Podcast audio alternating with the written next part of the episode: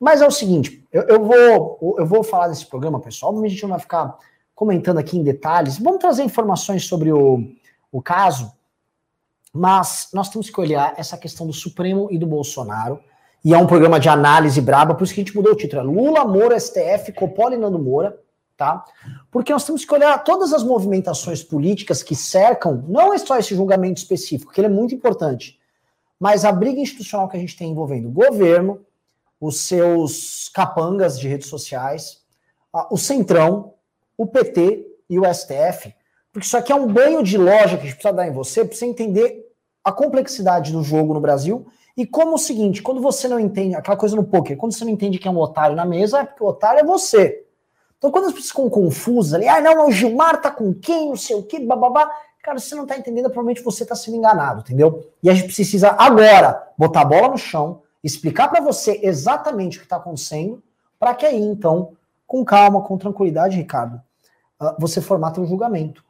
E até você atuar, você militar, porque, é, veja só, a PGR, já tem gado falando isso, não, olha o Bolsonaro, a PGR do Bolsonaro, que agora é condenar esses casos, a PGR quer condenar o Lula, né? E levantou a bola ali, e aí o, o Supremo, então, agora vai julgar. Né? Agora o Supremo, agora vai né? O Supremo vai julgar.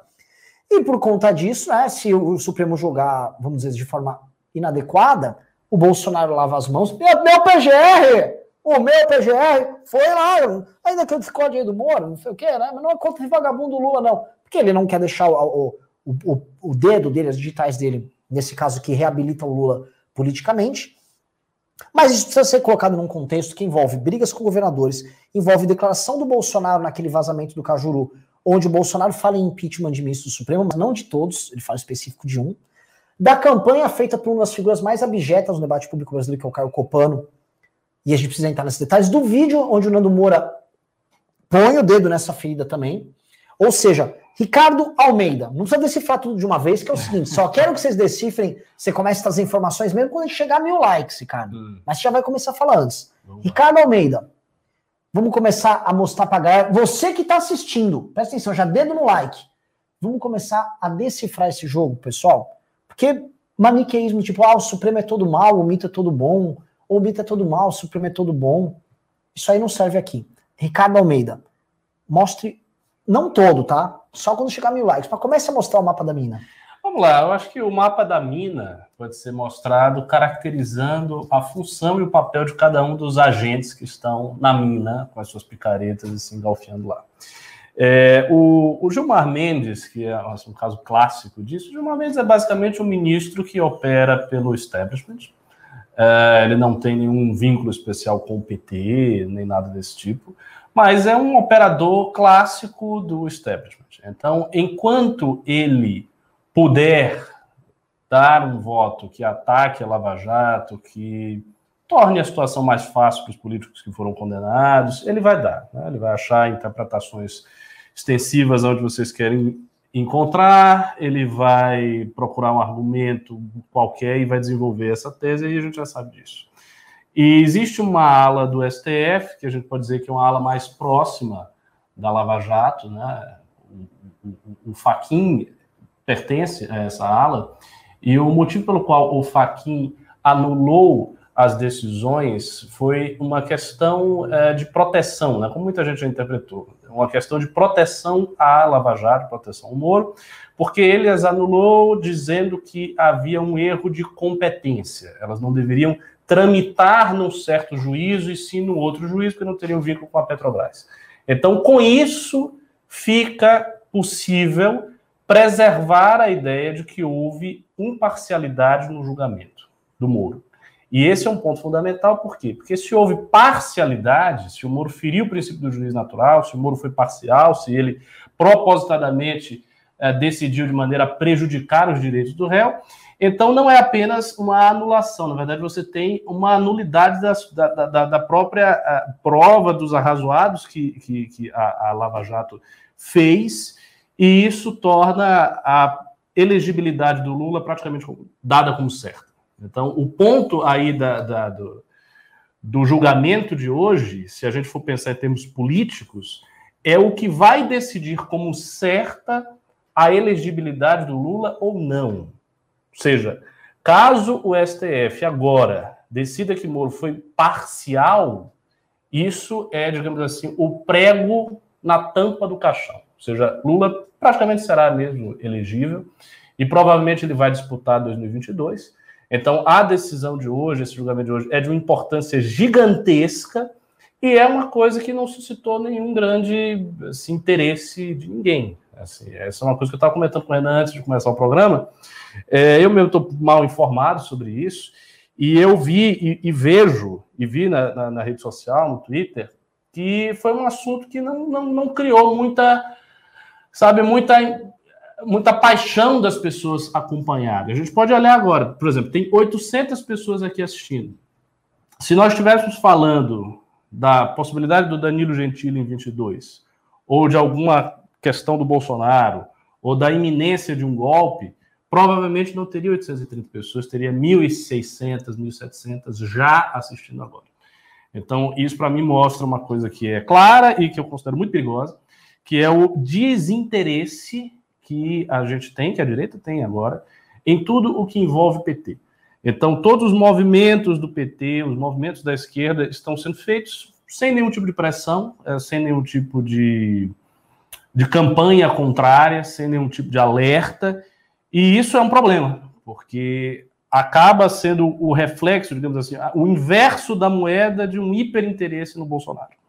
Indo para a questão do Bolsonaro e da relação dele com o STF, o ponto da, do impeachment do ministro, dos ministros do STF é muito simples. Né? Existe uma briga particular entre a militância bolsonarista e o ministro Alexandre Moraes. Então, o Alexandre Moraes tomou para si a função de defender institucionalmente o STF e se tornou um inimigo número um dentro do tribunal dos bolsonaristas por conta desse atrito com a militância. Entretanto, a gente tem que lembrar do seguinte: o Bolsonaro sentou com o Toffoli e também com o Gilmar Mendes para criar um escudo protetivo em face do filho dele. Então ele fez isso. Ele fez isso já no ano passado. Então, a relação que o Bolsonaro tem com o STF e com o curso da ação da Lava Jato que diz respeito ao PT não é óbvia. Ele não é um antagonista do Lula.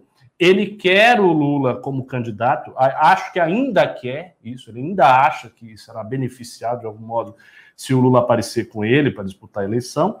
E mais do que isso, para blindar o filho dele, ele teve que vender digamos assim, a, a, a, ao sistema e de acordo com o seu próprio interesse, toda a parte da Operação Lava Jato, que a gente já comentou extensamente.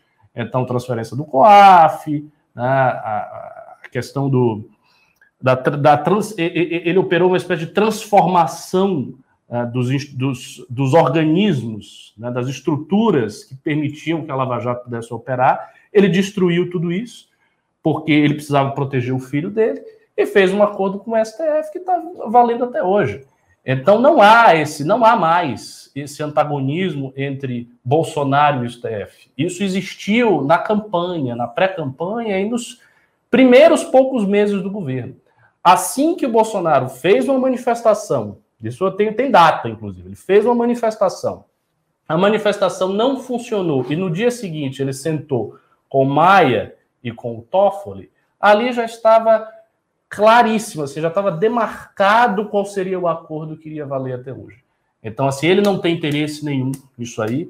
Mas o que me preocupa de verdade não é o, o desinteresse do Bolsonaro, é o nosso desinteresse, e assim, o desinteresse generalizado que eu vejo todo mundo, né, diante de um julgamento que, como eu falei, tem implicações gigantescas. Isso não, não é uma bobagem. O julgamento de hoje é muito sério.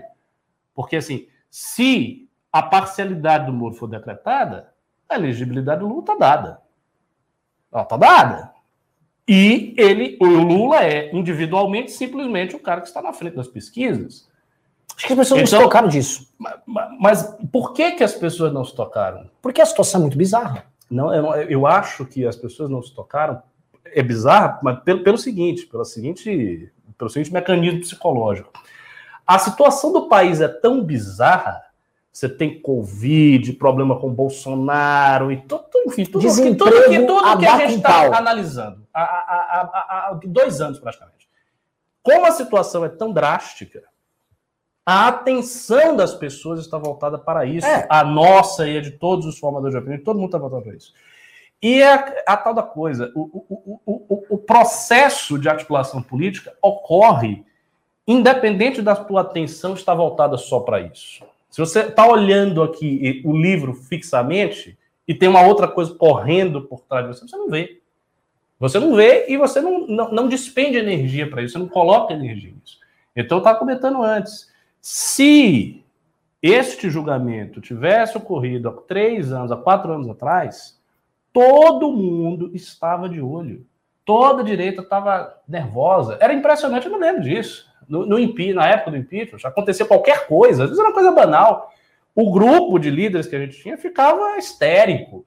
A galera começava a surtar, a galera queria fazer ato amanhã, queria fazer milhões de coisas. Isso passou de uma maneira tão assim, é, é, é, tão óbvia, passou de uma forma tão absoluta que não há mais essa mobilização, não há mais esse interesse. E eu acho que o beneficiado mesmo disso não é o Bolsonaro. E não é o STF. É o próprio PT. Por que, que não é Bolsonaro? Porque o benefício que ele tem é um benefício circunstancial que no fim das contas, se ele deixar de ser presidente, vai desaparecer. Eu, eu acho que vão para cima dele com toda a força. Então ele conseguiu esse benefício com o STF, tal, esse tipo pequeno arranjo, mas é uma coisa frágil, inerentemente frágil, então não é beneficiado. O STF em si também não. Né? A, a, a Lava Jato, por exemplo, a Lava Jato fez o que fez, mas ela nunca avançou sobre o STF havia essa coisa, discussão, se tinha ministros do STJ que ia pegar e tal, e aí balançava a estrutura. Mas do STF, não. É o STF. Então não é o STF que está sendo beneficiado. Quem é beneficiado é o PD. A ausência de mobilização, o desinteresse gerado pela figura do Bolsonaro beneficia diretamente o PT. E eu acho que a tendência, dado que não há nenhuma pressão social, nem coisa nenhuma, é deles considerarem a parcialidade do Moro. Então, não, é eu... óbvio que é tendência, é isso ah, aí. Pois é, eles vão considerar a parcialidade do Moro. Uma vez que eles consideram a parcialidade do Moro, a elegibilidade do Lula está dada. Não há mais retrocesso, porque é o pleno que está julgando. Sim. O plenário está julgando. Então, o plenário julgou que o Moro é parcial, ele é parcial. E se ele é parcial, não interessa qual é a tua opinião nem a nossa. Se ele é parcial, é uma coisa simples, ele é parcial. Ele estava perseguindo um homem que é inocente. O, o ponto é, que eu acho que é, é, é inevitável, é, esse desinteresse, é porque quando um, um, campo político comete erros em série e coloca o país numa situação complexa, o, o espaço de atuação do seu adversário óbvio, ele aumenta. Lógico. O nosso espaço de atuação quando era Dilma no poder era gigantesco. Tinha um campo aberto, você podia atuar nas mais diversas áreas. É. O PT ainda está atuando pouco. Você pega o PT como oposição ao Bolsonaro, ele não consegue nem ter protagonismo na, na oposição ao Bolsonaro. Ele não precisa, tu. É não, sei, assim, eu não, eu não acho que não precisa. Ah. Eu acho que não consegue. Esse é o primeiro ponto. Ele não consegue. E sorte deles terem um Lula, no sentido de eles terem um candidato que já se coloca com esse nível de competitividade. Posto isso, os candidatos. Porque o PT foi um desastre. A gente está esquecendo, Ricardo, que o PT foi um desastre nas eleições municipais. O PT não consegue renovar quadro. A situação do PT, o PT não ganhou uma capital sequer. Eu sei que. Então, a situação eu... do PT não é legal. Assim... A situação do Lula é uma situação eleitoralmente boa, e para mim o Lula está no segundo turno na próxima eleição. Mas numa situação óbvia, onde assim, tá morrendo 4 mil pessoas por dia, o cara é um débil mental, a crise econômica é gigante. Você viu a notícia que saiu hoje? Hum. O, o, Brasil saiu de sexto para décimo segundo lugar no ranking de PIB do mundo. Não tem o que falar. Não tem, assim, não tem o que falar. A gente contou um caso hoje, os primeiros, as primeiras cobaias usadas para experimentar nebulização de cloroquina estão morrendo. E esse tipo de coisa vai se avolumando, a atenção das pessoas vai, vai caminhar nessa direção.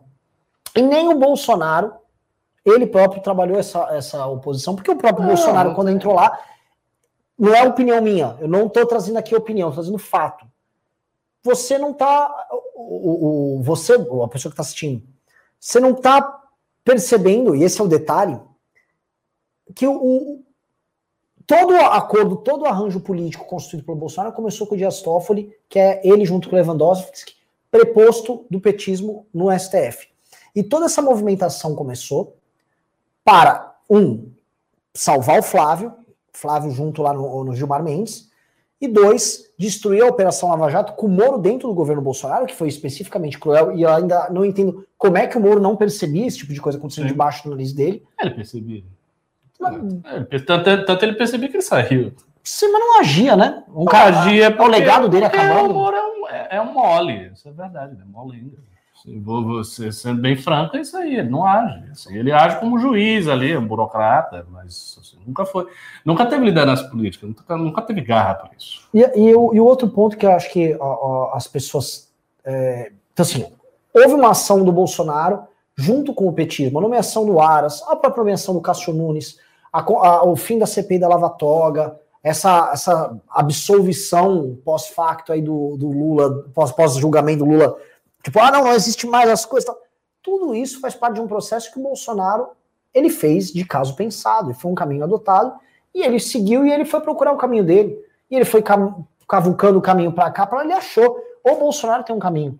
O lance que eu vejo é, é que o Bolsonaro tem um caminho, caminho, que é uma bosta. É uma bosta, eu acho que vai dar num precipício e ele vai ser empurrado. Mas é o caminho dele. Ele, é, tá, ele conseguiu. É, Mas assim, não dá para comparar o, o a, não dá para comparar os ganhos frágeis, contingentes e que serão destruídos do uhum. Bolsonaro com o ganho magnífico que é a soltura do Lula e a sua elegibilidade. Assim, é, é... Sim, sim, eu concordo. O que o PT ganhou é, é, é, ridiculamente mais do que o que o Bolsonaro está ganhando e será mais. E assim, é, quanto à oposição, de fato, o, o discurso petista é um discurso velho. Né? É um discurso velho e o Bolsonaro perdeu o seu público. O público que votou no Bolsonaro e se desiludiu com o Bolsonaro não está apto a abraçar da noite para o dia um discurso Sim. de oposição petista. Né? Mas parte desse público está apto a abraçar não um discurso de oposição ideológica, mas um discurso de conciliação, que é aquele que o PT está fazendo. Ou seja, aí, o PT está se vendendo como uma alternativa respeitável, com credibilidade, que já governou, que vai conciliar todo mundo, que é pela vida, que é pelo amor. É... Ele não está se vendendo como uma alternativa que combateu o Bolsonaro com toda a sua intensidade. Ele, ele, na prática, ele não precisou fazer isso. Ele não precisou fazer isso. E eu, eu, sinceramente, acho que houve, não sei até que ponto isso foi intencional ou não, ou se isso se deve à debilidade do partido, mas eu acho que houve uma escolha em, em algum nível. Houve uma escolha em algum nível em não fazer essa oposição toda. Não, porque não tem motivo para fazer. Não há motivo, não existe motivo eu nenhum para o PT ter feito essa porque ninguém, ninguém perde poder é, e protagonismo no debate público simplesmente porque quer. Vou não, um é porque quer, eles têm um adversário que é uma besta que está é se destruindo. Cara, vou dar um exemplo. Na Câmara Municipal de São Paulo, pega o trabalho do Rubinho. O trabalho do PT é uma droga. Os caras do PT são antiquados, estão amarrados com o governo, com a, com a, prefeitura ali. O PSOL vem tomando o protagonismo dele. Já meteu um cara no segundo turno, já meteu o Boulos, que anunciou ontem a candidatura como grande força dessa esquerda mas em São é, Paulo. É outra, tá. Mas é outra coisa. E, e isso, não... eu acho que isso, não, isso, isso tem a ver com outro, outro aspecto. Isso tem a ver com o aspecto de que o PT é um partido engessado já na máquina é um partido que perdeu a sua vitalidade. Mas esse é o ponto. Isso existe. E, isso, isso nos impede de ter um discurso que seja forte, inclusive contra o Bolsonaro. Porque isso é uma das causas da perda de protagonismo deles. E Mas o PSOL também não tem esse discurso forte contra o Bolsonaro. Melhor, que do, melhor do que. É melhor. Não, o, o, discurso do PSOL, cara, é o discurso do Gregório do Vivier. É o discurso, toda vez que o Felipe, o, o Felipe Neto levanta uma hashtag, ele tá levantando uma hashtag com o Freixo. Ele tá, é uma turma, essa turma tá ali. Essa turma já cresceu. Assim, a gente não pode falar contra os números. Os números do PSOL nas últimas eleições são números do. do mas foi mais fácil de fazer isso. Porque, veja. Natural, o... porque ele vem surfando nisso. O PT é uma força velha que pode. Pô, a gente comentava em 2019. Será que é intencional do PT não entrar em todas as tretas? De um lado é, do outro, acompanhando a Câmara, acompanhando o que quem fala. É uma turma velha. A turma que é. governou, não tem a mesma energia, não tá com aquela. Hum, a Glaze. A, Glaze ficava articulando com o marido dela, lá tinham cargos e mais cargos no governo. A Glaze não tá naquele tesão. Entendeu? Agora, sei lá, o, o trans, não sei o que, o trans tá. Não, tem, tem essa diferença, mas assim, assim, o PT é isto que é já há muito tempo. Assim, de, de, desde a época de Dilma, desde o segundo, segundo mandato de Lula, desde o final do segundo mandato, os dois mandatos de Dilma, o PT já era isso. Sim. O PT já tinha perdido essa intensidade. E mais que isso, uma oposição aberta, franca e, e gritante do PT contra Bolsonaro cairia em velhos problemas discursivos que o PT tinha até ontem. Até ontem, porque hoje não tem mais. Que eram os problemas sobre a corrupção, etc, etc, você deixar o nosso país em crise, blá, blá, blá.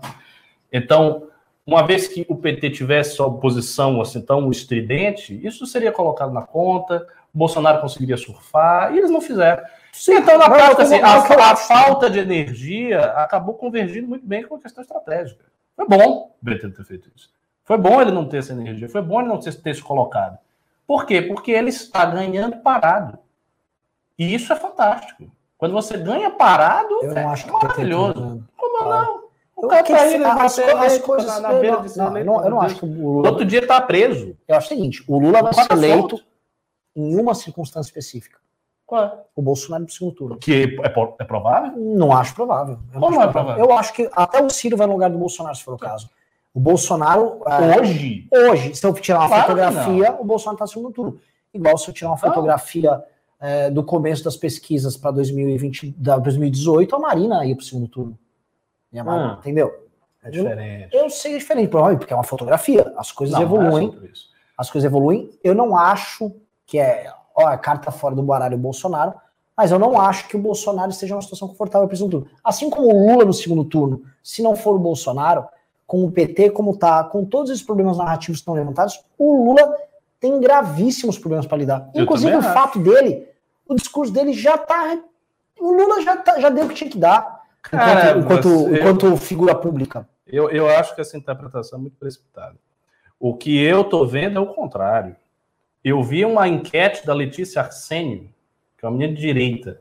Tava, quem estava ganhando era o Danilo Gentili, ok. Mas em segundo lugar era o Lula, com 20, 22%. Contra o Bolsonaro? Sim, mas tinha três nomes. Tinha mas... o Danilo. Tinha o Danilo. Veja, tinha o Danilo, não era todo mundo que estava escolhendo Danilo. Você tinha 20% de um público desta criatura, que é uma menina de direita e tal. Mas eu, mas eu concordo. Você viu o Pavinato.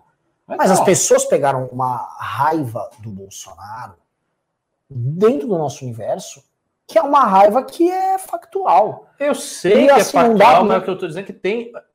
Isso tem um impacto. E o impacto é problemático. Qual é o impacto? É que você tem essa raiva, você fica no lugar do Bolsonaro de jeito nenhum, mas você tem um outro problema, que é o PT, as esquerdas, e elas estão se enganhando no parado. É o que eu falei. O cara estava preso até outro dia. Ele está solto. Eu, não, Isso é muita diferença, é, não é uma pequena diferença. É, eu concordo, mas que ele está ganhando parado, ele Lula está ganhando parado, só isso. O partido está Mas o partido como um todo, é, mesmo com o Lula, partido está num processo muito triste, quer dizer, triste para eles, muito feliz para a gente. Mas não para o processo de investimento sem trocar quadro, que é um processo que o PSDB passa. É um processo geracional. Os caras não conseguem trocar tanto que estão recorrendo ao Lula novamente e não tem nomes para governos estaduais. É, eles têm essa dificuldade. Não, mas que, é, que é, um negócio, é um partido velho. Me parece aquela seleção brasileira de 86. Tinha um time de 82 que foi brilhante, perdeu. Aí em 86 o, o Tele pegou um monte de jogador velho e recalchutou e jogou novamente. Perdeu, jogando feio. É o que tá sobrando. Assim, é, é a Glaze, né? Quem vai soltar aqui em São Paulo? Quem é que tem? Não tem nem nome. É um partido que perdeu isso, essa vitalidade. Perderam o protagonismo do debate, perderam a vitalidade por todas as razões elencadas. Mas a gente tá, tá muito no PT aqui. Deixa eu pedir duas coisas, pessoal. A gente tá aqui fazendo um puta conteúdo de qualidade, vocês não deram mil likes. Eu vou fazer o seguinte, cara, eu vou encerrar a live mais cedo. Se não tem mil curtidas aqui, vai, vou encerrar essa live cedo. Outra coisa, vou pedir pra produção. Troca este título já, tá? Foi culpa minha este título. É, vou botar esse título, que esse título tá ruim. O título que nós vamos colocar é STF. Não, que título eu vou botar? Não sei, não faço ideia. Vamos botar um título. Eu tô de vermelho aqui, eu tô é. homenageando os grandes vitoriosos aí da, da, história atual. Olha, o título nós vamos colocar. É... Mantém essa bosta esse título. Vamos lá. Eu não sei o que está acontecendo hoje, que a audiência está menor. E vocês não estão dando like, não tem dedo no like. Não, o que está acontecendo é o que eu falei. Esse, este assunto. Eu sei. Mas também. É, é verdade. Se eu fosse falar, não liga. Se a gente estivesse falando de coisa boa, vamos falar notícias boas que eu tenho de bastidores aqui, nem posso falar. Né? Se você falar, tá tudo animado. Vocês querem. Se, quero vou fazer um teste com, com o que o Ricardo tá. Ah, estão falando que a live tá travando. Ah, mas começou agora. Ok. É. Ô, pessoal, já reclamaram do áudio da live travando, né? O que, que adianta a gente estar tá com equipamento melhor e tal, se também cagamos no, na produção? Ó, o pessoal tá falando live travando. Tô vendo aqui, tá travando mesmo. Tô travado aqui. Deixa eu... Produção, tirem as pessoas da internet, vamos voltar, vamos fazer essa live andar direito. Oh, ó, chegou em mil pessoas a, a, os likes, mas ainda é muito pouco. Eu quero duas mil, dois mil likes no mínimo para essa live começar a ganhar o corpo que tem que ganhar. Mas uma coisa que é verdade, eu vou pedir para vocês fazerem o seguinte: digite um se vocês acham que esse tema, vamos dizer, tratar dos problemas da Lava Jato, dos avanços do PT, é um tema que interessa a vocês. Ou digite dois se vocês querem saber de uma alternativa e da construção de uma alternativa para 22. Eu é, acho. Claro, as pessoas querem. Né? Quer, mas é que eu posso falar, as pessoas realmente estão cansadas só de notícia ruim. E cansadas da impotência. E eu vou falar outra. As pessoas já, já perceberam que esses mesmos agentes que se deram bem é, com essa destruição da Operação Lava Jato e do, e do governo Bolsonaro como um todo, que isso é fato dado. Elas não veem mais a, a Lava Jato como uma solução, até porque não tem mais não solução tem fazer. Mais. A solução é assim, de que, que eu posso fazer na próxima eleição? É. A solução das pessoas é essa. Olha lá, botaram dois, dois, dois. A maior parte tá. Ó, tem alguns uns aqui, mas. Pessoal... É, tá, tá, tá, bacana, mas tem mais dois, sim. É, então, lance assim, as pessoas.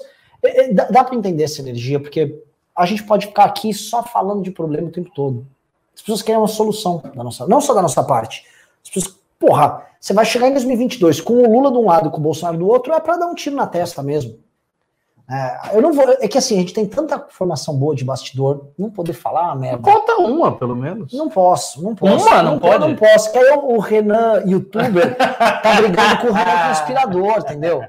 E aí fica, fica feio, não dá. Aí você começa a agitar a mãozinha assim. É, aí, é, não dá, não dá, não posso fazer isso. Ó, ainda tá travado o programa. Pessoal, é, tá uma desgraça é, essa bagaça aqui hoje. Vou pedir outra coisa. Ah, cadê? Tá travando o vídeo, mas o áudio tá ok. Cadê a produção? Pelo amor de Deus, quem tá na produção? Quem tá aqui editando? Vem aqui e fala, porra. Vem arrumar aqui a internet. É, eu não sei. Eu, eu tenho, assim, há muito tempo que eu tenho uma forte intuição de que as coisas estão muito terríveis. Elas estão se encaminhando para um desfecho muito terrível, mais terrível do que todo mundo está imaginando que é. E eu acho que, assim, essa coisa, ah, o PT tá velho, tá... Isso tem uma, isso tem uma certa validade, né? Há uma aderência com uma realidade. Realmente o PT está velho, tem dificuldade de é, colocar novos quadros, perdeu prefeitura em 2016, perdeu prefeitura em 2020, tudo isso é verdadeiro. Mas assim, tem alguns é, contrapostos a isso. Se o PT foi muito mal nas eleições municipais, o PT foi bem na eleição federal, que foi em 2018. Ele foi bem. Uhum. Mas o PT conseguiu vários governos, conseguiu uma aliança inteira com o Nordeste conseguiu uma bancada de 50 e tantos deputados. Então, assim, ele foi bem. Então, na eleição majoritária, que havia um presidente como o Haddad, que era fraco, disputando com o Bolsonaro e perdendo para o Bolsonaro, que o Bolsonaro era uma esperança, o PT foi bem.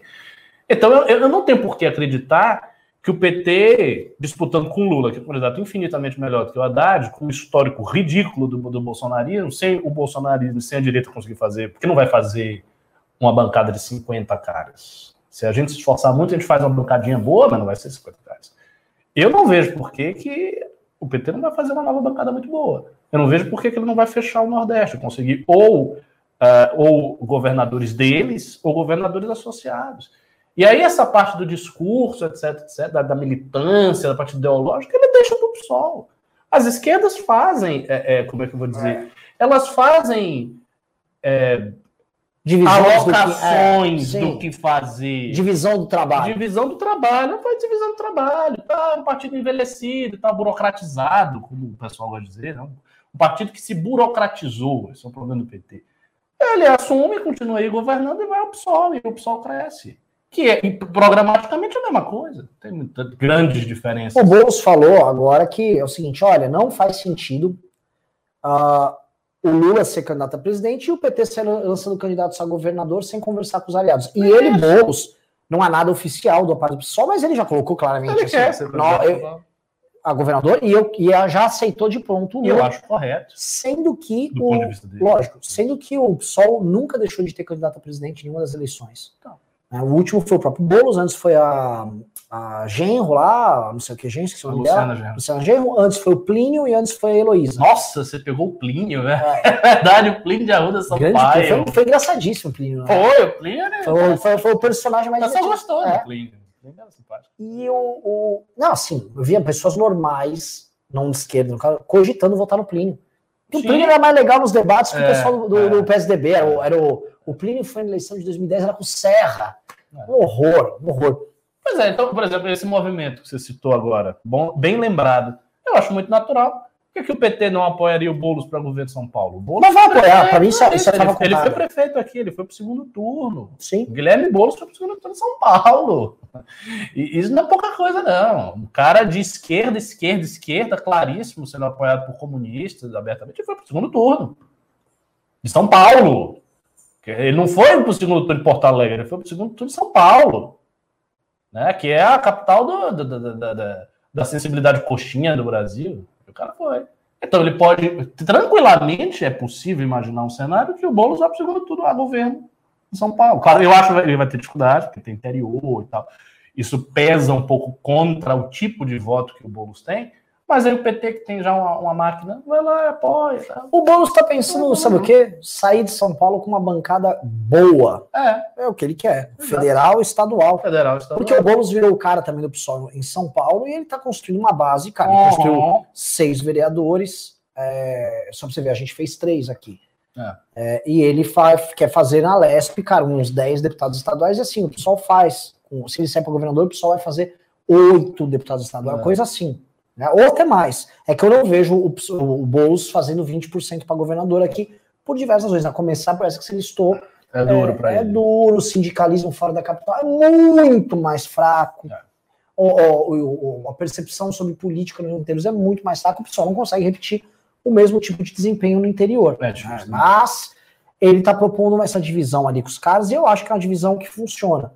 É, e eu acho que foi o que o vídeo que eu fiz ontem, foi um vídeo que não foi muito assistido, que a gente fez a fórmula de lançar dois vídeos no mesmo dia. Mas o que eu falava era o seguinte: o Lula ele faz uma parceria com o Máquina e pega os governadores do Nordeste, Uhum. e o PSOL vai fazer uma coisa que o PT não teve na eleição de 14, nem na de 10, que é militância jovem, energizada, Exato. via PSOL.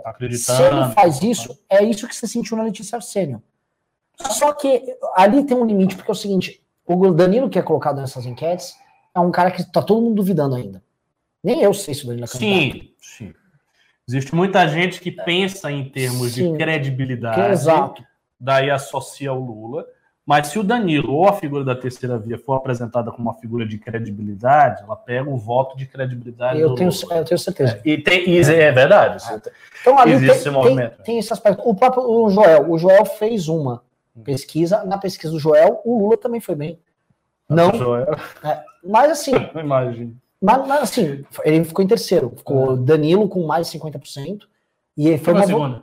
o Bolsonaro com Do Joel? Do Joel. Foi o segundo? segundo. Nossa, terceiro, o Lula. Então foi uma coisa, foi uma coisa interessante. O Felipe Moura Brasil também fez uma pesquisa. Na pesquisa dele ganhou o Danilo com o Moura em segundo, só que ele fez só de nomes da terceira via. Uhum. Então foi Danilo primeiro, Moro em segundo, mas para um cara que sempre cobriu o Lava Jato, que foi do antagonista, o Moro não, Não vai primeiro, está. é muito sintomático do potencial do Danilo. E aí tá nesse ponto vocês estão, que o pessoal quer falar de Danilo aqui, né? É, se quer falar de coisa boa, mas a gente não pode falar só de coisa boa. O lance do o, o- a candidatura do Danilo tem que começar a ser levada a sério.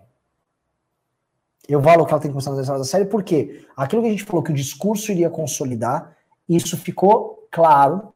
E esses quadradinhos que você vai colocando, que esse é um ponto que eu queria linkar.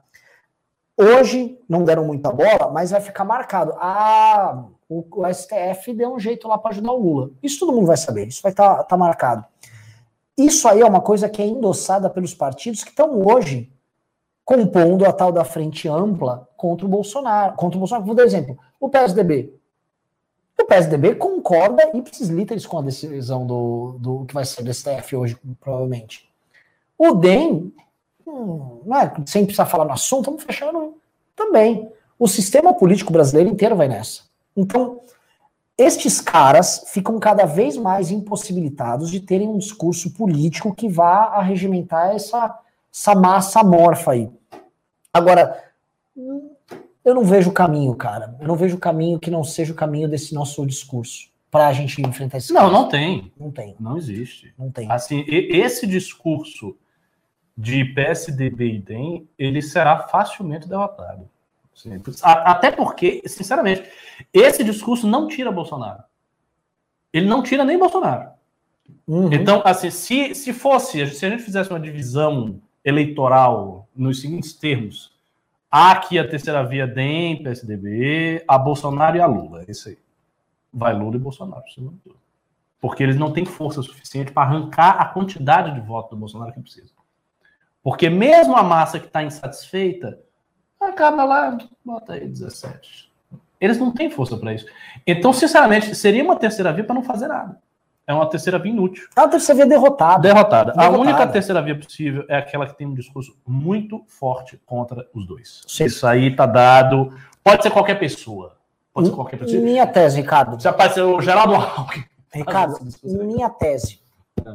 Me corrijam. Vocês estão vendo aqui, ó, tese do Renan é, as pessoas vão se dar conta do perigo Lula para o final do ano. É no fim do ano que as pessoas vão olhar, ah, tem o perigo Lula, porque é o que os bolsominions já contam. Vão. Eu vou, eu vou, te, vou te trazer o que eu penso. Ah, o fim do ano, esse negócio da vacina, mal e porcamente, o assunto Covid vai baixar. Só que o Bolsonaro vai continuar com a rejeição extremamente alta por questões já econômicas e o rescaldo do Covid.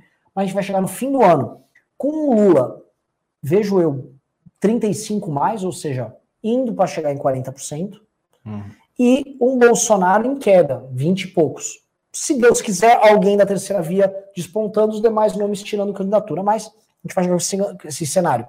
Nesse cenário, no fim do ano, mercados começam a olhar, agentes políticos, o próprio Bolsonaro vai querer fazer o que ele sempre quis, que é vou tentar polarizar, e o Lula vai começar a entrar um pouco mais na boca do povo. As pessoas vão acordar para o problema lá para o fim do ano. Lá para o fim do ano é que os agentes políticos vão começar a resolver. Porque a questão Bolsonaro não tem jeito, cara é presidente da República. É o cara que está que tá fazendo a maior parte das cagadas e ele vai estar tá no centro do debate até lá.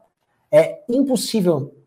Ah, até o debate, o Bolsonaro aqui, hoje, falando de cloroquina, hoje, voltando a sugerir um possível golpe de Estado, atacar. Bolsonaro está fazendo isso aqui de um lado, o Lula não tem, você não tem nenhum fato no Lula. Teve isso aqui. Eu, não, eu, sinceramente, não acho que isso vai acontecer. Eu acho que não vai haver nenhuma percepção subjetiva de perigo Lula. Eu acho que essa percepção ela já acabou. Hum. Não há mais essa percepção, no meu entender. E acho que se o Lula estiver bem cotado, ou qualquer um do PT, não só o Lula. Se não for o Lula, for o Haddad, enfim, quem for. O que eu acho que vai acontecer é uma convergência, na verdade. Eu acho que os agentes políticos vão convergir, a mídia vai convergir, as forças de mercado vão convergir. Eu não acho que elas vão divergir baseado no perigo Para mim, isso já passou, já acabou, já era.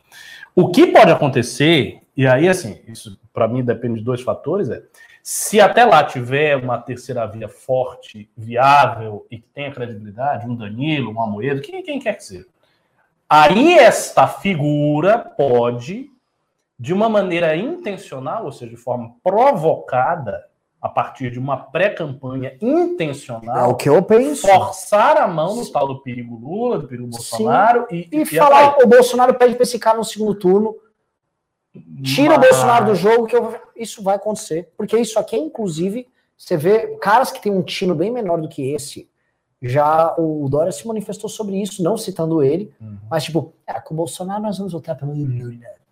Até ele percebe. Esse é, mas pense as forças de mercado. O mercado, no fim do eu ano, está precificando. Eu sei que eu sei, eu, sou eu aqui levando a sério O mercado não vai antipatizar com o Lula. Não, não, não, mas ele vai, ele vai, ele vai fazer as mercadices deles. Hum. Eles vão começar a precificar o ano que vem dólar. É. Eles fazem isso no fim do ano. Dólar para o ano que vem. E vai dar tudo mais baixo, mais melhor do que com o Bolsonaro. Olha, é, é pior que fazer isso. Ó, o BTG Pactual aí, você citou isso aí outro dia. O BTG Pactual, o banco é do Guedes, disse, ó, com o Bolsonaro vai dar 6,40. Deixa eu Com pedir, o só- Lula dá perguntar 5 um negócio, pessoal. dá 5 e 20. Ó, Isso, só tá saindo da live aqui, porque assim, tá uma bosta a conexão, a live tá toda picotada. Você tá reclamando, não paga internet. É, porra, gente, que ódio. Ô, ô, Heitor, faça algo, por favor. É, tá travando. Tá pessoal. travando, a live tá travando. É, eu saí, eu tava na internet, eu saí, pô, fica feio assim, ó. Tá todo mundo xingando, a gente paga internet, essa internet tá foda. E é a internet mesmo. É, é, Vou até deixar só aqui nos dados móveis, mas eu não acho que é isso, não, porque eu sempre usei meu celular aqui nunca. sim, tá, tá cagada a internet hoje mesmo. Enfim. é, pois é, eu não, eu não acho que vai ter esse perigo, não, viu? Eu Ué. acho que o contraste vai ser direto com o Bolsonaro. E vai tá- ser o contraste dos dois maiores. O que vai precisar, para mim, é assim, uma pré-campanha forte e muito vigorosa que coloque essas coisas, as cartas de novo aí na, na mesa. Agora, assim, eu temo o seguinte: isso é um temor que eu tenho, dado que eu vejo, enfim, como, como as coisas andam.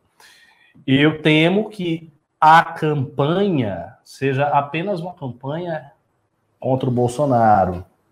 Considere que o Lula, como vocês não está fazendo nada. O PT não é governo. Então, assim, o que tem em termos de medo, etc., são coisas históricas que o cara pode levantar e ficar falando e rememorar na cabeça das pessoas. Mas não é um negócio que está acontecendo na atualidade. Então, há uma tendência, a meu ver, tá, que eu vejo como as coisas são, que a campanha, essa pré-campanha, seja sempre voltada em torno das merdas do Bolsonaro, das cagadas do Bolsonaro, o que o Bolsonaro fez, etc, etc, etc, etc. Isso tem, pode ter uma vantagem, porque isso tira o voto do Bolsonaro, mas isso não é suficiente para gerar Então, nenhum perigo Mas no o que Lula. você está me dizendo é o seguinte: então, isso é um fato. Você consegue é, é, se antecipar esse fato se antecipando na campanha. Vou dar um exemplo. A ideia de terceira via, ela. Foda-se, eu dei esse nome. Mas assim, o candidato que for tirar o Bolsonaro do segundo turno, se ele pretende fazer isso com sucesso, esse cara tem que necessariamente começar esse trabalho já. Agora? Eu, eu concordo. Não, é, é o que eu quero chegar em conclusões com o pessoal. Concordamos. E Já, hoje. E disso, quando ele for partir lá na frente, ele não precisa nem estar colado no Bolsonaro na pesquisa. Só dele despontar como um nome, ele já colocar, esquece o Bolsonaro, esse cara vai ser destruído, eu quero pegar o Lula. E mostrar. que- Mas eu acho Isso seria o ideal. isso, ele dá- Isso isso seria não vai magnífico. acontecer igual, mas eu acho que isso. com- vou dar um exemplo. Um cara com, com um discurso, por exemplo, que é o discurso do PSDB, qualquer nome que vier do PSDB, que seja um discurso sistema, esse Ah. cara vai ter muita dificuldade em fazer isso. Lógico. Entendeu? Olha, porque ele vai vir com aquela coisa, tipo, olha, veja bem, ninguém vai poder falar, o Bolsonaro traiu os valores que o elegeram como, É. exemplo, tal, tal, porque esse cara tá. Os únicos que podem fazer isso, volto a repetir, são Danilo Gentili, João Amoedo. Exato. Então, esses caras têm que sentar, conversar, montar uma verdadeira frente, e esses caras levarem esse discurso, porque você tem que pegar o lance é, Lula vai voltar, o bicho vai pegar, pá, pá, pá, pá, pá, e eu preciso ir pro segundo turno e tirar esse, esse o roceiro do Bolsonaro daí. Eu acho possível, só que tem que ser pessoas que têm discursos muito fortes contra o petismo e contra o bolsonarismo. E aí vai parecer que eu tô fazendo campanha pro, pro Danilo, né? Vai parecer que eu, sei lá, que eu pedi uma pesquisa pro Não, Danilo. a pessoa que tem um discurso é o Danilo. É ele. Porque o seguinte, o Danilo já causa uma ojeriza na esquerda, que a esquerda, quando Grande. vê ele despontar, Muito grande. É vai vir pra imediato. cima. É, é só- Hum! vai vir com tudo. Os caras vão olhar e falam assim: não, você não vai fazer isso. Os caras não vão aceitar. E aí, novamente, a resposta dele contra eles, isso vai motivar. Porque, presta atenção, uma coisa que quando a gente começou a sugerir e brincar com o negócio do Danilo, semana passada, as pessoas iam fazer MBL, hein? Parece que vocês não aprendem com erro. Mas o que, que seria aprender com erro? É votar no Lula. É, o que elas querem É, dizer o- que a gente apoia o Bolsonaro. Isso. Não, não, mas o- teve um. O, o André Guedes fez um post assim. Tá, É. se a gente tivesse falando, olha, estamos muito firmes com o Dória. MBL, vocês não aprendem, né? É, não, cara. O, o- o- É sempre assim. é isso. O que, que é o aprender o caminho? É tipo, ó, pedir desculpa pelo golpe contra a presidenta Dilma e falar, ó, vou ter que aqui apoiar. Que é isso? que O Lula falou isso. Ele disse isso na entrevista do Renato Azevedo, com todas as letras. Ele falou: ah, a pessoa fica aí fazendo essas cartas, não sei o quê, mas é o seguinte: em 2018, tinha uma opção deles tirarem o tal do fascista. Era Uhum. votando no Haddad, por que não votando no E Haddad? todos estavam com. É verdade. Verdade. E, e- mas o ponto, e, e esse discurso não é fraco, por quê? Porque o Bolsonaro é tão ruim, e a imagem construída do Bolsonaro já é tão ruim, então você tem uma negatividade ao cubo, que se torna verossímil o discurso. Por quê? Realmente, se Bolsonaro é um grande fascista, e um monstro, e um demônio, e um filho da puta incomparável, e já dava mais ou menos para ver certos traços disso desde antes, por que não votaram no Haddad? Votaram no Haddad, o Haddad não é nada disso. Haddad é um cara bacana, tranquilo. Anda de bicicleta. Anda de bicicleta, um educado. Então, é, há uma força nisso aí, não é um há negócio... Uma, há uma verossimilhança com a realidade. É, o pessoal do Haddad, é. você não imagina, eu imagino várias coisas com o Haddad, mas eu não imagino o Haddad tendo esse tratamento que teve com o Covid.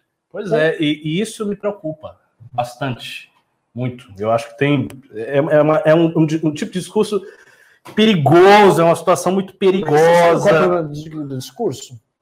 É porque ele tá com a razão, em certa medida. Não tá. Ele tá com. Ricardo, tem um detalhe aqui, tá? É, se a gente olhar aqui, porque a gente não pode pegar decisões históricas e extrair elas do momento histórico. Você voltar no tempo, não tem como você é, é, votar no Haddad. Eu não vou votar no Haddad.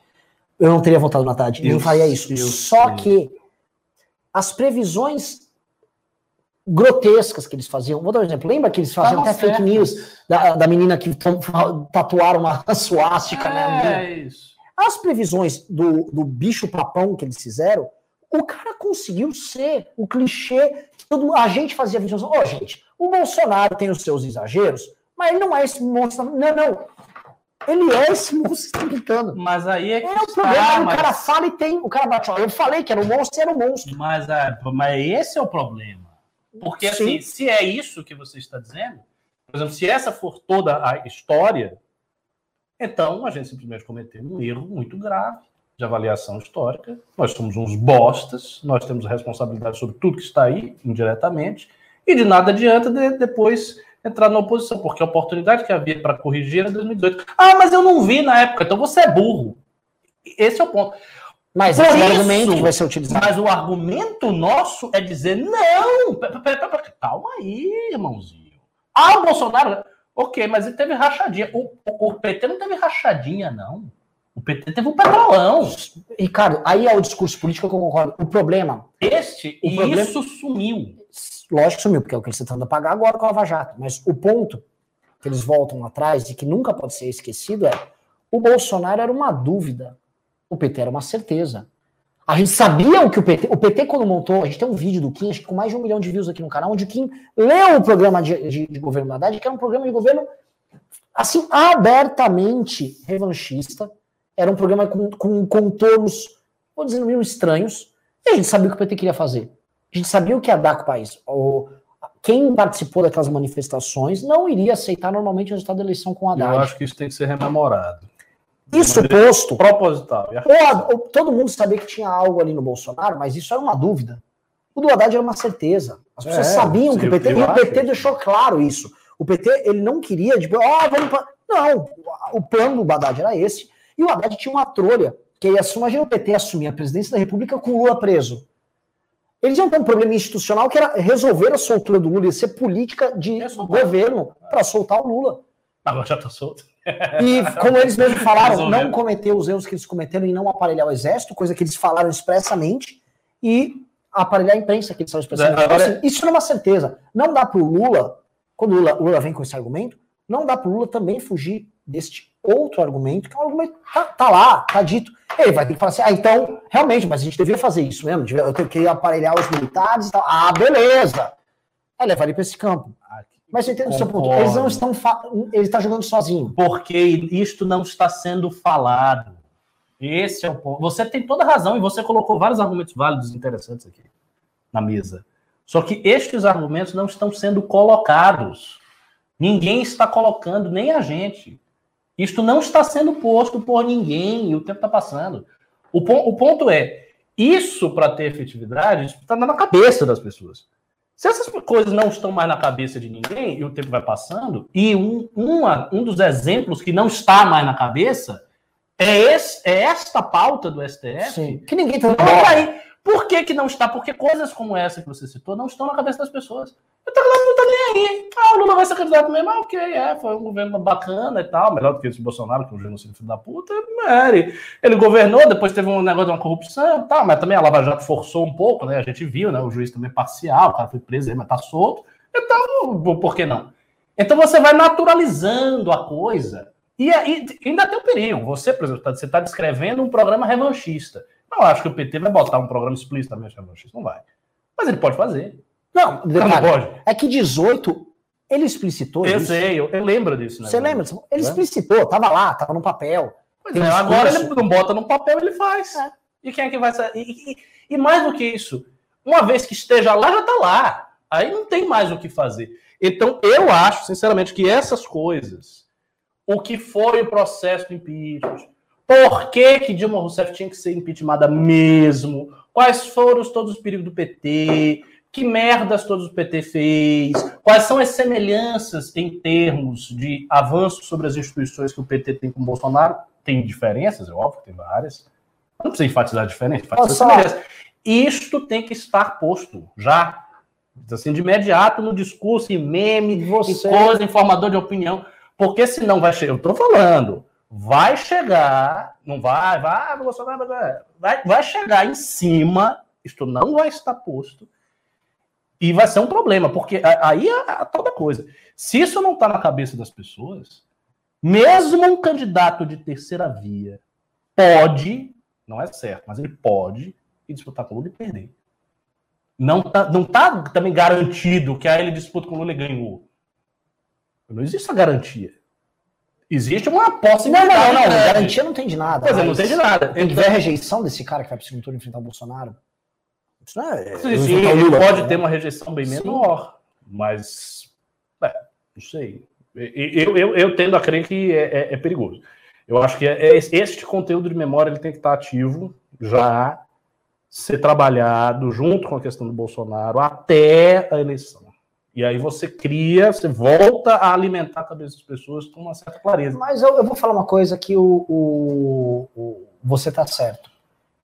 Há de se criar. É que tem, são duas batalhas, cara. É, é não, você pode perder a batalha Bolsonaro. Eu sei. Ele ainda tem a chave do cofre, ele ainda tem um jogo. Ele tem. A gente tinha botado aqui Coppola. O cara tem influenciadores que trabalham para ele que, que, que, tem gente que segue. Né? O cara ainda é a força dominante no campo da direita. Ele é. É a gente. Sim, ah. mas isso não dá para ignorar esse ponto. Acho que realmente tem que produzir conteúdo sobre isso. Mesmo. É um ponto que tá dado. Mesmo. Até porque é muito louco, porque quem deveria estar produzindo esse conteúdo era o bolsonarismo e não tem. Ele não vai produzir. Ele é aquela não, mas, não vai, Ricardo, por exemplo, instintivamente, se eu sou um bolsonarista, é. eu. Sabe o famoso IUPT, que virou piada? E o PT, ah, não faz isso que o Lula volta. Eles tinham isso chegou, foi tão transformado em clichê que parou, mas eles tinham que voltar com isso. É que conhecendo a lógica bolsonarista, que é uma lógica de ocupação de espaços no nicho, é, eles vão querer bater é, na gente. É, você, você pegou. Eles vão querer bater na gente. Exatamente. Se eles forem falar aí o PT, é para dizer que o MBL apoia o PT. Tipo o Constantino. É. Aliás, eu só comentar um negócio. Ô, Constantino, cara. Constantino veio falar, brigou hoje quando, quando é Marinho. Os MBL não são liberais! São tucanos! São tucanos! Ficou tenso. Os tucaninhos! Esse Rodrigo Constantino é uma figura, é, assim, muito deplorável, né? Eu lembrando que ele, assim, ele fazia campanha aberta pelo Aécio em 2014, fez campanha aberta pelo Serra em 2010. Se for para ficar fazendo esse debate porco, do tipo, vou levantar isso aqui, isso ali, para. Ele também era o que sempre falava, adoraria que o Dória tivesse sido candidato a presidente em 2018. Eu fico com essa conversa mole, assim, é, assim, não tem. Ele também tá com uma coisa que ele tá fissurado em testosterona. Que eu também não consigo entender. Eu já vi. É, é, porque assim, não vou nem fazer uma piada, tipo, ah, ele gosta das bolas do Bolsonaro. Não, mas tipo, ele realmente acha que ele é tipo o macho alfa testosteronado. É porque o, o Constantino, ele, a trajetória dele é uma trajetória um pouco triste, porque ele, ele começou meio bobo, como randiano tal, defendendo um, um, um, defendendo um ateísmo todinho, uhum. um liberalismo muito extremado e infantil. E aí ele teve uma curva de aprendizado de, de maturidade. Ele foi melhorando muito. Sim. Melhorando, melhorando tudo, menos a escrita dele, que ele não escreve muito bem. Mas fora isso, ele foi melhorando, melhorando, melhorando. Aí ele chegou no, no prime dele. Ele estava bem. Ele estava fazendo boas análises. 2019? É, antes da 19 o Constantino era um ele tá cara. Bem, ele fazia grandes análises, ele fazia vídeos muito bem, bem feitos, vídeos orgânicos, estava estudando, recomendava uma, uma caralhada de livro, estava lendo tudo, estava muito bem. Aí começou a cair de novo. E aí ele foi caindo para outro lado. Então, essa coisa, por exemplo, ah, os machos, ah, não sei o quê, a testosterona. Isso é muito, sabe o que eu vou dizer? Isso é muito redneck americano, tosco, que tem que ter arma e bíblia, é. e aquela coisa, e liberdade. Essa coisa tosca, McDonald's com Texas, isso. com o pôster do Ronald Reagan, com, com poster, este negócio tá na cabeça dele e isso atrapalha. Porque ele não, ele, não, ele tá lá, tá, tá na mente do cara.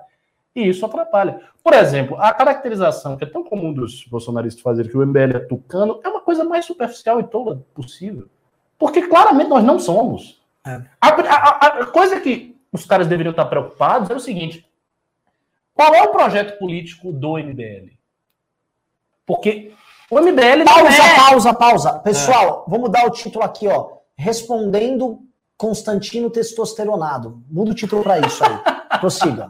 Pois é, a primeira pergunta seria: qual o projeto político do MBL? Será que o MBL é caudatário de um outro projeto político? Essa é a primeira pergunta. Sim. Eles estão dentro de uma outra estrutura política que manda neles? É óbvio que não. Vai ser muito claro. O, o, tipo de posição independente que o MBL tem denota isso. Por exemplo, seria muito fácil ele ver que não é o caso se ele visse a campanha do Arthur. A campanha do Arthur a prefeito foi uma campanha vigorosa contra o PSDB também. O Arthur bateu bastante no PSDB. O Arthur falou várias e várias e vários e vários vídeos, vários e vários vídeos de campanha dizendo que a gestão do, PT, do PSDB era omissa, que ela era fraca, que ela era covarde, que ela era voltada a um passado, que a gente agora queria o futuro, que a gente queria ter orgulho de São Paulo, que não dava para deixar na mão desses gestores. Quem são esses gestores? É o PSOL? Não é o PSOL que governa São Paulo. É o PSDB. São Paulo é o grande latifúndio eleitoral do PSDB há muito tempo. Então já estava lá implícita uma crítica muito dura ao PSDB. Pô, aí a gente faz isso, mas a gente é tucano também, o PSDB. O PSDB não mandaria. Se, se o PSDB tivesse ascendência sobre o MBL, pagasse o MBL alguma coisa nesse sentido, a gente não faria isso. A coisa mais óbvia do mundo, você não, você não faz um ataque duro numa campanha eleitoral para prefeito de São Paulo batendo no PSDB, ao mesmo, ao mesmo tempo você é tucano. Isso não faz sentido, isso não tem lógica. Então, o que acontece com a análise do Constantino é essa, é uma análise toda é, é baseada em clichês, né? Psoquides, eles são de esquerda, não sei é. o quê. Não tem, cara, não tem nada a ver, não tem nada a ver. O MBL não é de esquerda, o MBL não é tucano, o MBL não é Psoquides, o MBL não é nada disso. Se o Constantino quisesse criticar de uma maneira inteligente as críticas que nós fazemos ao bolsonarismo, ele podia ir para uma outra via. Ele poderia dizer, por exemplo, ah, o MBL critica o Bolsonaro, mas parte das críticas que o MBL faz contra Bolsonaro é porque o bolsonarismo atacou o MBL muitas vezes. Então há um elemento de ressentimento psicológico. Isso é mais inteligente. Mas não, os, os caras não têm elaboração nenhuma. É, é tucano é do PSOL, virou comunista, dá bunda, é maconheiro. É, aí, cara, tem condição. Pessoal, saiu pesquisa nova, vou mandar aqui pro Heitor. Opa. Tá? Mas é uma pesquisa feita pelo Data Poder. Inclusive, eles usam o mesmo instituto que a gente chamou a pesquisa hum. para o Danilo. Só que nesta aqui não está incluso o Danilo, mas a pesquisa é interessante, tá? Eu passei o link para colocar na tela. Bota no título: Pesquisa urgente, que tem resultados aí interessantes. Vamos lá. Primeira coisa, a nossa pesquisa tinha dado 36 Lula, 31 Bolsonaro, aqui está 34 Lula, 31 Bolsonaro. Qual é a diferença da nossa para essa aqui? A nossa tinha o Moro, quer dizer, a nossa não tinha o Moro, mas tinha o Danilo, aqui tem o, tem o Moro, mas não tem o Danilo, tá? Uhum. Vamos lá. Lula 34, Bolsonaro 31, tá? Depois nós temos Ciro Gomes com 6, na nossa ele estava com 4. Uh, ah, Amoedo com 5. Muito. Muito bem. Muito. Muito, muito bem. João Dória com 4. Moro com 3. Aliás. Mal. Muito mal. Mandetta com 2. E o resto é. zerado. O que, que eu quero dizer é o seguinte, tá? Os esquerdistas desaparecem. É. Chegou o Lula, acabou. É, o Ciro Gomes é um cara que, desde a chegada do Lula, é um só cara derrete. que só derrete, né? É um cara que operava em 10, 11 anos. Né? O Sérgio Moro caiu. E acho que esse desinteresse que a gente tem, tá vendo hoje é também um interesse ligado a como as pessoas talvez estão esperando uma resposta e não uma defesa, Isso, nossa, você, É, o Pô, você Moro- profundo aí. o Moro não, não é mais nada para elas. Você, você, nossa, você foi de uma profundidade de intuição aí muito grande. Sim. De fato, o apego ao passado não, não resolve. Não resolve, as pessoas querem uma solução. Então o Moro cai para 3. O Dória permanece no 4, né, contando que é o mesmo instituto que fez a pesquisa é, fez para a gente. É, então é uma pesquisa que mostra assim, eu acho que está tudo mais ou menos igual, tirando o fato de, de haver um, um avanço do Amoedo, Hum, entendeu? E não, o Amoedo tinha um público muito similar ao do Danilo. é, Talvez o que esteja dando, dando isso aqui é o Eu seguinte: este público com esse discurso já começa a tomar forma. Porque, tirando, olha só, o Hulk é um cara de centro barra centro-esquerda. O Amoedo, não, o Amoedo, aqui nessa conformação, o Amoedo tá colado no Hulk e no Ciro. Isso. tá? E o Amoedo era considerado, ah, esquece o Amoedo, esquece, que é o que muita gente falava. Não tá. Me pergunto se tivesse no Danilo nessa sondagem, quanto estaria? Poderia ser mais. Sim. Ele estava com mais na outra sondagem. É uma notícia maravilhosa para se comemorar com, com o Danilo, com, com a Moedo, desculpa. E vou falar um detalhe aqui para vocês, tá? Lendo esta pesquisa, eu nem li ainda dos números. Não acho ruim essa pesquisa. Não, essa pesquisa tá muito boa. Essa pesquisa não é ruim. Essa pesquisa está mostrando Tá algumas bonito. coisas. Um, o caminho que o Dória e o Mandetta estavam construindo, gente, vocês já têm que parar nos boxes e falar: talvez não é momento de eu ser candidato. Uhum. Coisa Uhum. número um, tá? Coisa número dois, o fato do Amoedo estar absorvendo essa fatia do eleitorado mostra o seguinte: caminho pressupõe discurso e discurso pressupõe posição. Porra, essa coisa é meio óbvia.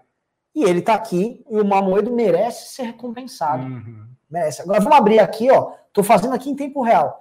Vamos abrir aqui ah, como vai cada um em cada faixa do eleitorado, tá? No público de 16 a 24 anos, o Amoedo tá com 8%, tá? Nossa, tem uma coisa muito surpreendente aqui. O quê? Muito surpreendente, assim, gritantemente surpreendente pra mim. Isso aqui, o que, que é isso aqui? O Amoedo com mulheres, 7%. Como é que ele é tão forte com mulheres e fraco com homem? Muito bom. Muito bom. Isso aqui, isso aqui é maravilhoso. Por quê? Porque, assim, isso é um contraste com a direita absurdo, porque veja, o Bolsonaro, o Bolsonaro tá clássico do jeito que ele é, do jeito que o MBL é, do jeito que não é da direita. O Danilo, tem saiu, o 39. Danilo saiu também melhor do que. Ele tem 39 a 25, ou seja, tem bem mais homem do que mulher. Agora, o Amoedo tem uma coisa estranhíssima, que é 3 com homens e 7 com mulheres. Estranha e muito boa. Oh, não, boa. isso aqui é uma notícia fabulosa. Porque se você aumenta o voto do homem, você já tem isso tudo da mulher, aí, aí ele vai pra cima de Outra mundo. coisa, o Amoedo Caramba. está solidificado. Agora o Hulk é, é feminino total. O Hulk eu é- já, mas eu já imaginava. Ah. que fosse. E o ninguém de homem, né? É, região, vamos pegar aqui, tô também olhando aqui. O Amoedo na região norte bate 10%. Não faço ideia. Não fazia por quê. sentido, mas E zero no Nordeste. zero no Nordeste- Nordeste, sendo que ele é de lá, né? No Nordeste é difícil. irmão. Ah. Escolaridade, tá? O, também o Amoedo vai melhor. realmente Não, tá incompreensível confuso. isso aqui. É, tá, tá Não, meio- tá estra...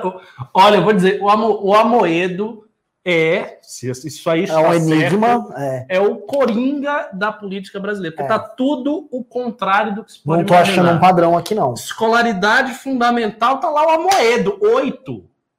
Ele tem seis em superior, ele tem oito em fundamental. Ou seja, a, a- a galera que tá no fundamental tá acompanhando o Amoedo. Outra coisa interessante, tá? O Amoedo vai muito bem Só de dois. forem falar que são crianças. O Amoedo vai muito bem de 2 a 5 salários mínimos, ou seja, a classe média brasileira mediana, que é uma parte bem grande do, do eleitorado É. brasileiro, e de 5 a 10 salários mínimos, 8%. E ele vai pior nos mais ricos. Mas faz sentido, cara. O mais rico brasileiro tá. Aqui inclui duas coisas, o mais rico brasileiro: funcionalismo, pra caralho. Então, isso aqui não é o grande. Assim, se for botar em volume, é o grande Mas funcionalismo olha que o Bolsonaro tem deles, tem bastante. hein? alto funcionalismo e elite. tá? O Lula, olhando O aqui, Lula tem menos. o Lula não- mas não vai mal também. Ma- Mas ele, ele sofre Ah, considerável, uma queda considerável. Deixa eu ver o Ciro. O Ciro eu acho que vai muito. Não. O que, qual é, quem é o 4? Deixa eu ver aqui. quatro Esse- o Hulk. Ah, o Hulk. O Hulk tá bem nos, nos mais ricos. É, faz sentido, né? Agora o Bolsonaro também. Eu, é, uma moeda, uma moeda tá estranha. Olha, tá um coringão aí. É. Deixa eu voltar Será aqui tá certo essa pesquisa? Deu, deu tudo o contrário que eu imaginaria. É, tá meio confuso. Não né? imaginava jamais que o Amoedo teria uma presença tão Olha, grande entre mulheres e pessoas de baixa escolaridade. Pessoal aqui, vou falar um negócio. O pessoal tá escrevendo aqui no chat Danilo Edo. Danilo Edo? Posso falar? Forte. Danilo, a dupla Danilo Edo, se tivesse assim, ó. Que agora tá o Amoedo, só que é que tem o Moro. Tinha que tirar o Moro da pesquisa. Uhum. Quanto que o. Tirando o Danilo e o Moro, quanto que o Amoedo estaria? E aí, uma outra, tirando o Amoedo e o Moro, quanto que o Danilo estaria? Eu acho, feeling, que é, essa figura já estaria em quarto. O Amoedo apareceu com cinco aqui. Tanto se não tivesse o Moro, quanto se não tivesse o. Terceiro. Estaria brigando com o Ciro. Isso. Ali, até em terceiro. Verdade. Estaria em terceiro lugar. 6-6, ele 6, 7. Esse cara já estaria hoje em terceiro. Então vocês estão perguntando terceira via? Para mim é senta o Moro com a Moeda e o Danilo numa sala, resolvam-se, já tem a terceira via. E a gente começa uma parte do nosso trabalho aí. Porque esses três juntos têm resposta para algumas coisas. Um, nós não aceitamos o, a farsa econômica do governo Bolsonaro, tampouco o desastre econômico que pode ser um governo Lula. Eu ainda coloco não pode ser, porque pode acontecer aquele pragmatismo que o, que o Ricardo falou. É, mais bom que dizer que pode ser. É. Tem que dizer que pode ser. Até porque o Lula não vai defender algo agora em enquanto discurso. Dois, um discurso do Danilo popularizante e engajante. E três, o discurso do Moro do houve. Gente, foram bilhões, foram dezenas de bilhões. Isso aqui é o maior escândalo de corrupção da história do mundo moderno. A gente está esquecendo o maior escândalo. Ah, mas a Rússia tá bom, que a Rússia nem investiga, nem pode investigar, né? Se tem mais lá. Onde ah, pode investigar? Foi gigante, não dá para negar. Em tamanhos assim, é recorde, tá? Nem sei se está no Guinness, mas é recorde. Já foi consensuado há vários. Assim, não parava de achar. A coisa passou de centenas de bilhões. É. O, se isso for trazido à mesa, à baila, tá? Um discurso muito poderoso Eu de renegar acho, Lula e renegar Bolsonaro. E ainda conta com uma vantagem, que é uma vantagem sempre apreciável em toda eleição: voto útil. O negócio é o seguinte: tá lá. Bolsonaro e Lula. As pessoas querem saber quem é o terceiro. Não quer saber quem é o quarto. Sim. Se o Ciro está no quarto, ele está no quarto. Você olha o terceiro. Ah, o terceiro está com nove. Ah, o quarto está com seis. Ah, eu não gosto de Bolsonaro, não gosto de Lula, eu vou votar no que está com nove, porque eu quero que esse cara vá no lugar. Então, o candidato que é o terceiro, ele é terceira via orgânica, em sentido estrutural mesmo. Ele tá Agora, deixa eu falar um negócio. Aí ele sobe. A ala bolsonarista do Novo deve estar tá agora. Nossa Senhora. É. Nossa senhora, que situação, hein? É, eu, sinceramente, eu acho que essa ala deveria sumir, no sentido de que as pessoas que hoje são bolsonaristas no novo. Som, mas sem imagem. Estamos com som, mas não tem mais imagem. Podcast. Virou um podcast. Aqui estamos respondendo é, para o podcast. Vamos, vai. Né? Vai, vai, vai. Vamos lá. Aquele primeiro, né? O do Burraquinho, como é que era o nome do cara? Mano? Deixa eu ver aqui, peraí, peraí.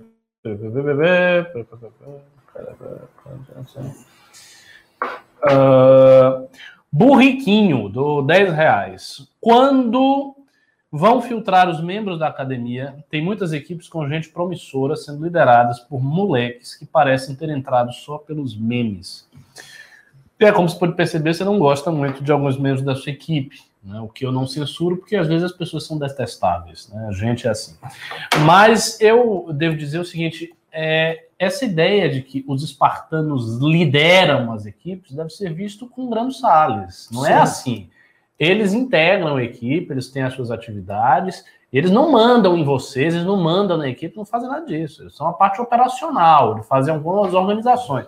Então, se você quer fazer coisa e tal, você não tem que ficar baixando a cabeça para ninguém, nem coisa nenhuma. Siga o seu rumo. Quem, na verdade, tem o poder de liderança na equipe é o monitor. O monitor é que lidera. Então, o monitor é que diz: ah, isso aqui não é, isso aqui é. Okay? vídeo. Voltou o vídeo? Voltou? Vamos lá. Caio Martins dou cinco reais. Não aguento o Gilmar falando com uma batata na boca. Pois é, ainda grossa e confusão. Gabriel Filete do 25 reais. Caso tivesse ocorrido a lavatória, qual seria a atitude do STF? creio que eles iriam tomar alguma decisão monocrática em anular essa CPI. Acredito que é mais fácil que Bolsonaro seja empichado do que algum ministro do STF. Concordo inteiramente.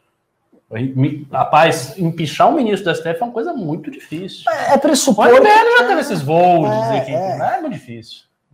É pressupor que o, o sistema todo que está jogando junto com eles vai embarcar ali naquela aventura, sendo que a população está cagando hoje para isso.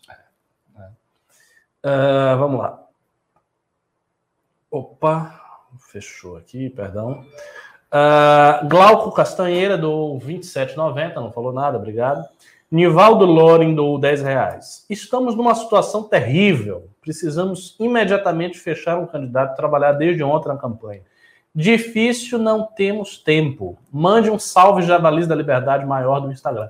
Salve Javalis da Liberdade. Lembrando que ser o maior do Instagram não dá ponto nem coisa nenhuma. Vocês têm que fazer as atividades. Fizeram já as atividades todas? É isso aí que, que interessa. E sim, você tem razão. Ed Luna do cinco reais. Não é de hoje que no Brasil não existem leis. Existe apenas a opinião e interesse do STF. Mude minha ideia. Eu não vou mudar, porque eu concordo com ela. Eu acho o sistema judicial brasileiro uma piada. Piada, essa escancarada.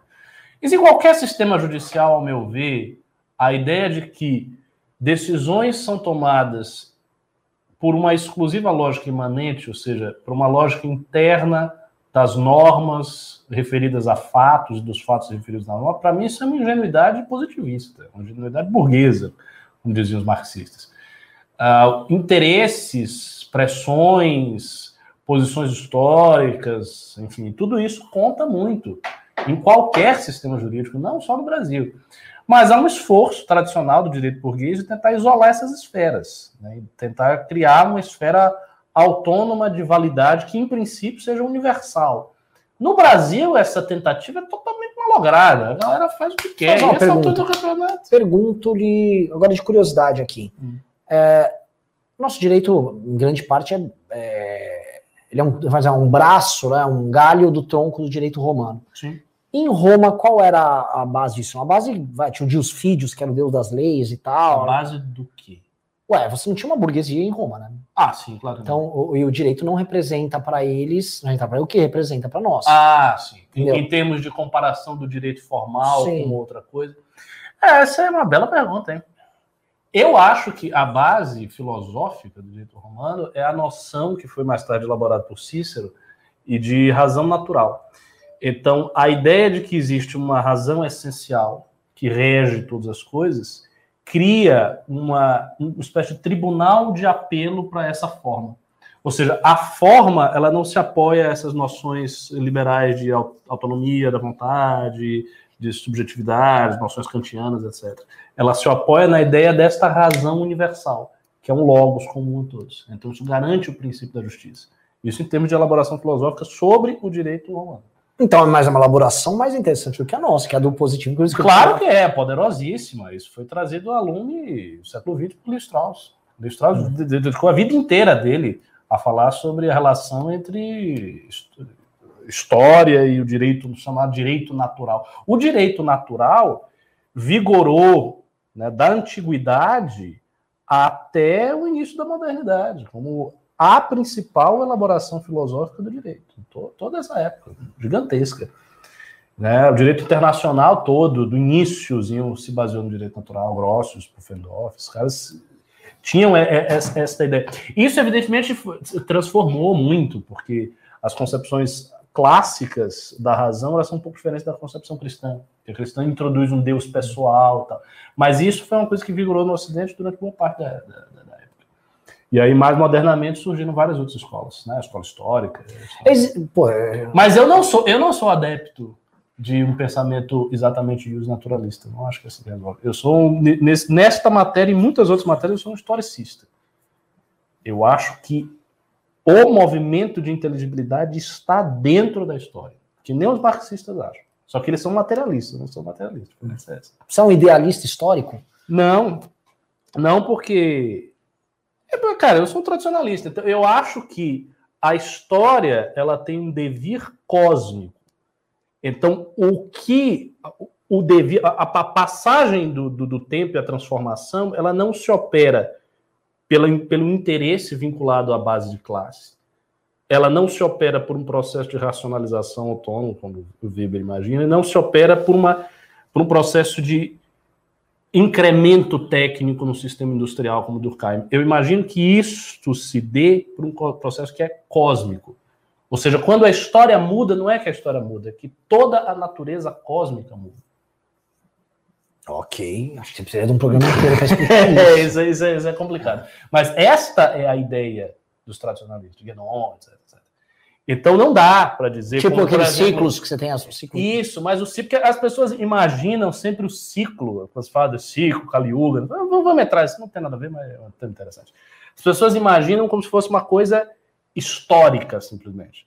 Então, ah, não, eu vejo o ciclo muito claramente, porque ah, o ser humano era assim, sim, foi sim. mudando, teve a Idade Média, papapá, modernidade, então você concebe como se fosse uma coisa imanente da história humana. Não é exatamente assim que coloca. Estas transformações, elas correspondem a transformações cósmicas. E aí você vai dizer, mas o que é uma transformação cósmica? O que uma coisa tem a ver com a outra? Uma transformação das influências celestiais, infernais, etc. Então é a mudança de toda a natureza, é o giro da natureza que faz esse giro humano se manifestar no plano humano. Mas as mudanças elas são cosmológicas e metafísicas.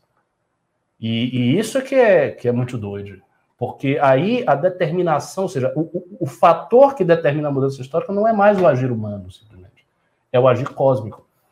E é por isso que quando esses caras pensam na ideia de elite intelectual, de elite espiritual, eles pensam na formação dos santos, etc. Porque eles acham que a presença dos santos, dos homens iluminados, opera uma transformação cósmica, ou seja, faz se abrir certas energias, certas possibilidades cósmicas, que alteram o, o funcionamento da sociedade.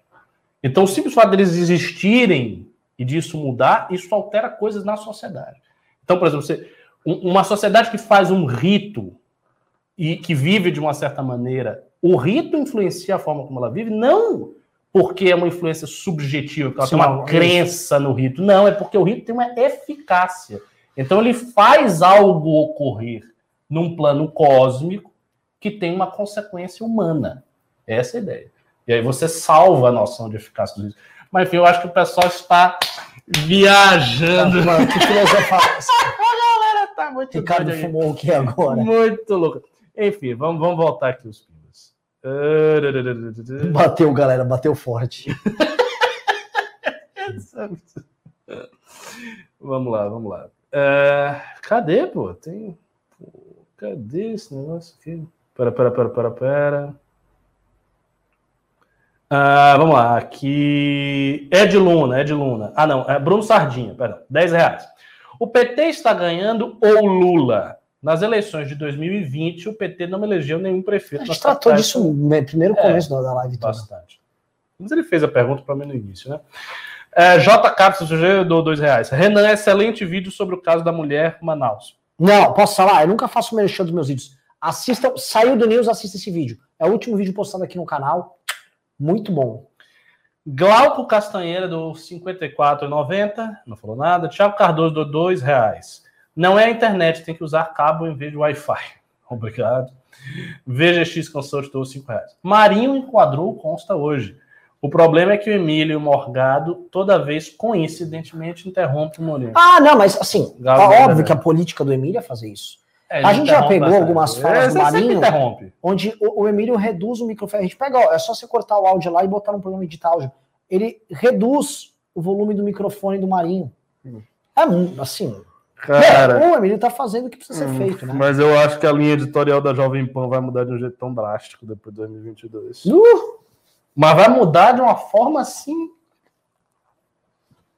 eu nem sei o que, que vai ser do, do público, porque ah. eu acho que o público vai ficar desnorteado.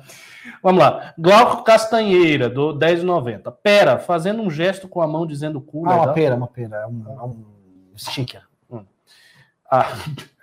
Leandro Keller, do 20, 200 reais. Nós, pagãos, budistas, magistas, pesquisadores do oculto ah. e praticantes de religiões dármicas em geral, isso foi antes da nossa conversa Sabemos que o universo é mental. Você foi longe para dizer isso aí. Esta é a razão pela qual Bolsonaro, que era pintado como genocida nazista, virou algo parecido. A crença da esquerda distorceu o universo e causou Covid. Você está ironizando o que eu estou falando, né? Não, mas como pode? Ele falou isso antes de você? Não. Não, sim, mas ele entrou, ele entrou com isso. Antes do, de eu falar aqui. Ah, tá, tá, tá. Ele sim, deve estar tá ironizando sim, isso sim, que eu falei do Bolsonaro. Veja, não é isso. Eu, quando eu falo essas coisas, o pessoal é muito simplista e às vezes acha que eu estou defendendo o Bolsonaro. Eu já vi isso acontecendo no, Twitter. Ah, é porque você é meio Bolsonaro. Eu não sou nem meio bolsonarista, nem não bolsonarista, nem, nem, eu não sou nada disso, cara. A, a minha, o meu programa ideológico em termos de defesa aqui é muito simples. Eu defendo a direita brasileira. Por várias razões que, enfim, teria que dar uma aula para explicar por que, que eu faço essa defesa. E para mim, a concentração exclusiva no Bolsonaro é um problema. Por que, que é um problema? Porque o PT, o Lula e vários outros inimigos, eles vão ganhando sozinhos. Não precisa fazer muita coisa. Tá todo mundo olhando o cara, ele vai lá e tá, já tá solto, é quando tudo anulado, e já é líder de pesquisa, e vai andando, e vai andando, daqui a pouco ganha, e aí continua. O pior é isso. Aí ele ganha, imagina, ganha Lula e continua os bolsonaristas e não sei o quê, e aquela gritaria e uma acusando. E ele vai, vai, vai, vai construir. Fica fácil, você joga na tranquilidade. Assim, é um efeito que, eu, que, que, já se esperava que fosse acontecer. Porque numa batalha, se você está enfrentando o cara que está querendo matar, você está enfrentando ele. Só que você não pode, porque tem um cara que está atrás com uma espada que ele vai enfiar nas suas costas, depois ele vai enfiar no, no outro. É isso, só isso. Senhor Galáxias, do 10 reais, vocês deveriam, uma ou duas vezes por mês, chamar um coordenador do MBL dos estados para falar sobre situações regionais. Sou do Pará e seria legal vocês descendo o cacete no Helder Barbalho, sonho um argumento. Olha só, isso tem. Eu sou bem favorável a isso, eu gosto da ideia de aproximar e tal. Mas tem um problema de público. O público está acostumado às análises minhas e do Renan, a esta configuração. Se a gente muda muito isso aqui, o público às vezes não gosta, às vezes sai, às vezes a audiência diminui. Isso é uma coisa que a gente já viu várias vezes. Demais, já foi realidade. Se eu botar um tema do Rio de Janeiro, já vai esfriar. É, porque aí só a galera do gente, Rio que se interessa. a gente pegou um tema nacional, como esse da, do Moro. É que tava frio e a galera já não. É, essas coisas. Leandro Keller deu 5 reais. É que o Amoedo é o sugar daddy do Brasil. VGX Consult deu 5 reais. O cast só para academia vai ser neste sábado? Galos da Liberdade. Deixa eu falar um negócio pra galera da academia. Deixa eu falar um negócio bem sério para vocês, tá? Eu mandei um vídeo, inclusive, nos, nos times, mas fica aqui o recado. Entreguem suas tarefas. É. Eu tô vendo muita gente assim, é muito meme. Ótimo, tem que ter meme lá nos, no, nos times e tal, suas, suas pitches, vai. Mas na hora que chega a tarefa, aí vem o ai, da, da. qual é, pessoal? A gente sempre reclamou da inexistência de pessoas no nosso campo, campo da direita, capazes de construir coisas e que ficam simplesmente nessa coisa de, ah, faço meme, falo negócio, puxo o saco de um. Pessoal, vocês não estão para isso. Se for só para ficar fazendo meme, cara, deu errado. A gente teria que montar um instituto de design é, em movimento é, Brasil Livre. Isso, isso é um problema sério. As atividades estão bem atrasadas. Assim, as equipes boas, pra você ter noção, as equipes boas que tem 12 pessoas é assim, aquela que tem duas, três atividades. Sim. 12 atividades. Atividade individual. E outra, atividade é fácil de fazer. Assim, a gente, a gente deu 15 dias para o cara escrever um texto de duas páginas sobre um tema político que ele escolhe. Mas, Paulo, Pelo amor de Deus. agora uma coisa que eu conversei com o aluno, tem aluno morrendo de medo do texto. Morrendo de... Porque acha que a, a, avaliação pode pegar ele. Eu vi, eu vi, muita gente com medo. Pegar ele? Pegar ele mal e o, ele tá com português ruim, a, a, tese ser ruim que ele tá defendendo. Ele pode, aí ele é ruim. Mas as pessoas têm medo. Coragem. Não, não que... fiquem com medo, tenham coragem. Vá lá e faça o texto, meu irmão. Se você é ruim fazendo, você vai ter que melhorar. É isso, não tem o que dizer.